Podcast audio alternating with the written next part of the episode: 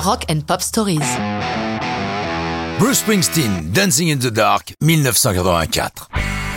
Il ne faut pas s'imaginer qu'écrire un album aussi important que Born in the USA soit chose facile, même quand on est le boss. D'autant qu'en parallèle, Bruce écrit aussi toutes les chansons de Nebraska, un album tout en acoustique et en introspection. Pour Born in the USA, il compose, compose, ce sera 70 chansons qui seront prêtes. Les plus acoustiques se retrouvent sur Nebraska, et après, il faut faire un choix parmi les autres. L'essentiel des bases du disque est enregistré en live avec le E Street Band en trois semaines. Bruce a des problèmes avec ses chansons. Il pense qu'elles ne lui ressemblent pas assez. Après ces séances, il s'est réfugié pour travailler dans une petite maison qu'il a achetée, discret et solitaire.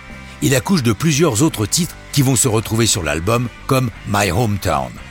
Mais son ami et manager John Lando estime que cet album manque de hits. Il sait que son poulain est attendu après une cascade de six albums à succès. Il le presse donc d'écrire au moins une chanson supplémentaire qui puisse s'avérer un hit pour tirer l'album vers les sommets. Les deux hommes qui s'apprécient comme des frères s'affrontent, à tel point que Springsteen dit à Lando Oh, si tu veux un hit, eh ben, tu n'as qu'à l'écrire toi-même. Mais une fois John parti, Bruce se met au travail. Et l'environnement de crise va lui inspirer Dancing in the Dark, qui traduit son aliénation, comme il écrit lui-même dans Born to Run, son excellente autobiographie. Car tout lui prend la tête. La composition, son bureau, ce disque qu'il n'arrive pas à finir. Bref, il avoue une seule envie, vivre.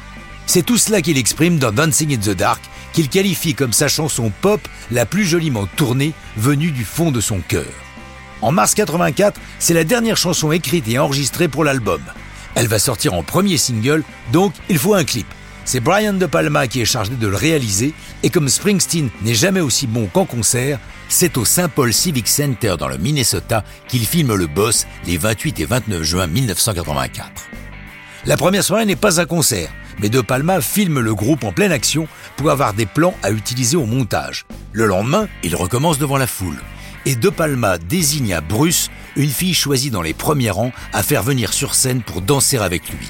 Springsteen ignore qu'il s'agit d'une comédienne débutante, Courtney Cox, qui deviendra mondialement célèbre en héroïne de la série Friends. Sorti le 3 mai 84, Dancing in the Dark est déjà un succès lorsque MTV se met à passer la vidéo qui fait découvrir Springsteen à un public plus jeune. Dancing in the Dark devient son plus gros succès en single, dépasse le million d'exemplaires et remplit la tâche que John Lando lui avait assignée, tirer l'album vers les sommets. Dancing in the Dark aura même droit à un remix par le respecté Arthur Baker qui permettra aux clubbers de danser sur du Springsteen. Dancing in the Dark offre également à Bruce, en 85, son premier Grammy Award. L'album in the USA fait de la star Springsteen une superstar mondiale, à un piédestal duquel il n'est jamais redescendu, mais ça, ce sont d'autres histoires de rock'n'roll.